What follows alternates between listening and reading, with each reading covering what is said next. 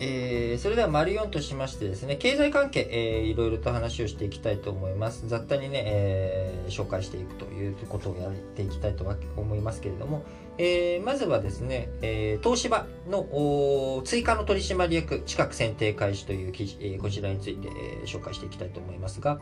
えー、東芝あ、先週金曜日のね、25日の株主総会で、えー、長山さんという中外製薬の名誉会長、この人、をもともと過去にもやってもらっていた、えー、取締役会の議長として、えー、取締役として参加し、かつ、えー、議長をやってもらおうということで、今回も、えー、それをね、再任していこうっていう選任案、えー、提出され、提出したんですけれども、えー、こちらが否決されたことを受けて、えー、もともと13人、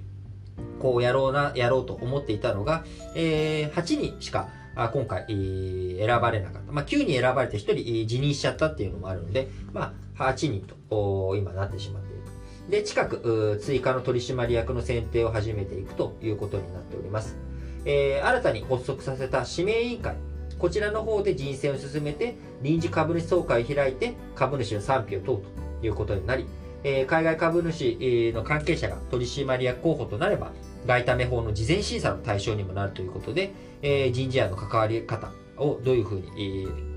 経産省を今回していくのかというところも含めてですね、非常に注目されていくなと思っております。えー、2020年5月施行の改正外為法に基づく政府の省令においては、海外株主が、えー、自分や、えー、関係者を取締役や監査役に選任する株主提案をしたり、えー、そうした提案に同意したりする場合には、政府に事前に届け出るよう義務付けております。えー、候補者選定の中にはですね、東芝の取締役会内の指名委員会が主導していくということになりますが、えー、東芝コーポレートガバナンスガイドラインで取締役の人数について11名程度と定めており、え、現状は8人で3人程度新たに候補とする模様ということになっております。えー、今回ね、あのー、元々の発端となったのが、えー、2020年の東芝の、えー、株主総会。これが不正、不公平だ、不公正だったというような調査報告書が出てきてしまったと。えー、その理由の一つとしては、あ東芝の役員がですね、えー、改正外為法を使って、なんとか物言う株主を抑え込んでくださいよっていうようなことを経産省にお願いして、えー、経産省との、まあ、行政を歪めるようなことがあった。で、えー、その歪めるようなことの結果、あ東芝の利益をもたらすようなことをやったと。これはおかしいという、まあ、こういった話になっているわけなんですね。で、東芝側は全面降伏して、えー、その調査報告書に名前が挙がってた人2人を、えー、そもそも自分たちが最初候補にしたけど取り下げますっていうようなことで、えー、しかもこれ、えー、こういうことがもう二度とないように、えー、調査改めてしっかりやりますというようなことをですね、えー、訴えて、えー、やったわけですけれども、それでもやっぱりダメよということ、トップ、それ今までトップやった人じゃもう信用できませんっていうことで、えー、なってしまった。で、そういう中、まあ、経産省についてはですね、え、そんな事実はないよと、えー、おかしいと、調査報告書が。いうふうな対応になっているっていうことになりますので、えー、まあ、どういうふうにね、これ、なっていくのか、しっかりとちょっと見ていかなきゃいけないなと思っております。えー、そして続いてですね、えー、環境祭。えー、こちらも昨日かな、あの、世界で急増しているよっていう話しておりますけれども、世界だけじゃなく、え、アジアで見た時にもですね、アジアでも非常に伸びが高いというような状況になっています。えー、中国が牽引ということで、えー、金融情報会社リフィニティブによるとですね、えー、年初、今年の年初から5月27日までの世界の環境債の発行額は、中国が261億ドルで、えー、全体の13.4%で最高、えー、前年同期の3倍ということになっており、えー、2020年は通年で世界4位だったところから今、えーまあ、5ヶ月間の集計では1位というようなことになっており、えー、国有企業の国家開発銀行とか、えー、国家電網などが牽引したと。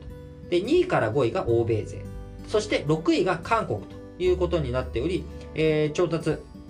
こうね、環境関係って聞くと、やっぱり、えー、なんでしょう、欧米が先行しているっていう感じですけれども、今、環境祭での記載、えー、こちら中国とか韓国も含めたアジアが、え、非常に今、勢いが強くなっているということになっております。え、日本のね、株主総会においても、え、今回コロナという話、当然上がってくるわけですが、それ以上にですね、環境対応についても、え、いろんな意見が交わせられた、あま、そんな株主総会となっております。え、温暖化、地球温暖化対策、国際的な枠組みのパリ協定に沿った投融資につながる経営計画の策定と開示を定款に明記しなさいっていうようなことをね、えー、求める株主がいたりとか、えー、どういうふうに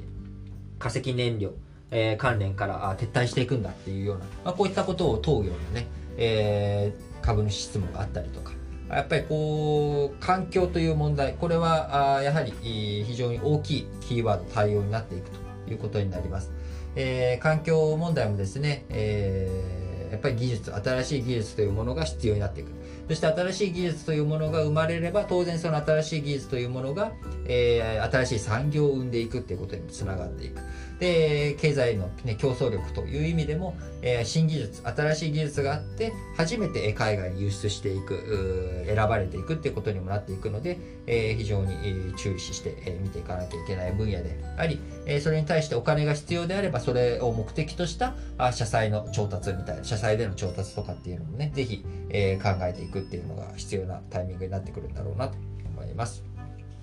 えそしてね、もう一つ、えーと、ちょっと毛色、経済、絡みからあ、ちょっとだけはみ出して、えー、イスラエルと UAE の経済協力の拡大の関係、えー、こちらについての記事もご紹介をしておきたいと思います。えー、今年6月初め、えー、UAE ドバイの世界一高いビルに入る高級ホテルに、えー、イスラエルと UAE の政財界の要人たちが集まったということになっておりますが、えー、サイバー技術から金融、医療、観光に至るまで関係強化を協議し、出席した UAE の閣僚は、両国の貿易額が、約390億円に上ったと、上回ったと強調しました。直前、この会合の直前の5月にはですね、イスラエル軍がパレスチナ自治区ガザを空爆したことで250人以上が死亡し、アラブ諸国で反感が強まっていましたが、え、イスラエルと UAE の経済協力が止まることはなかったということになっております。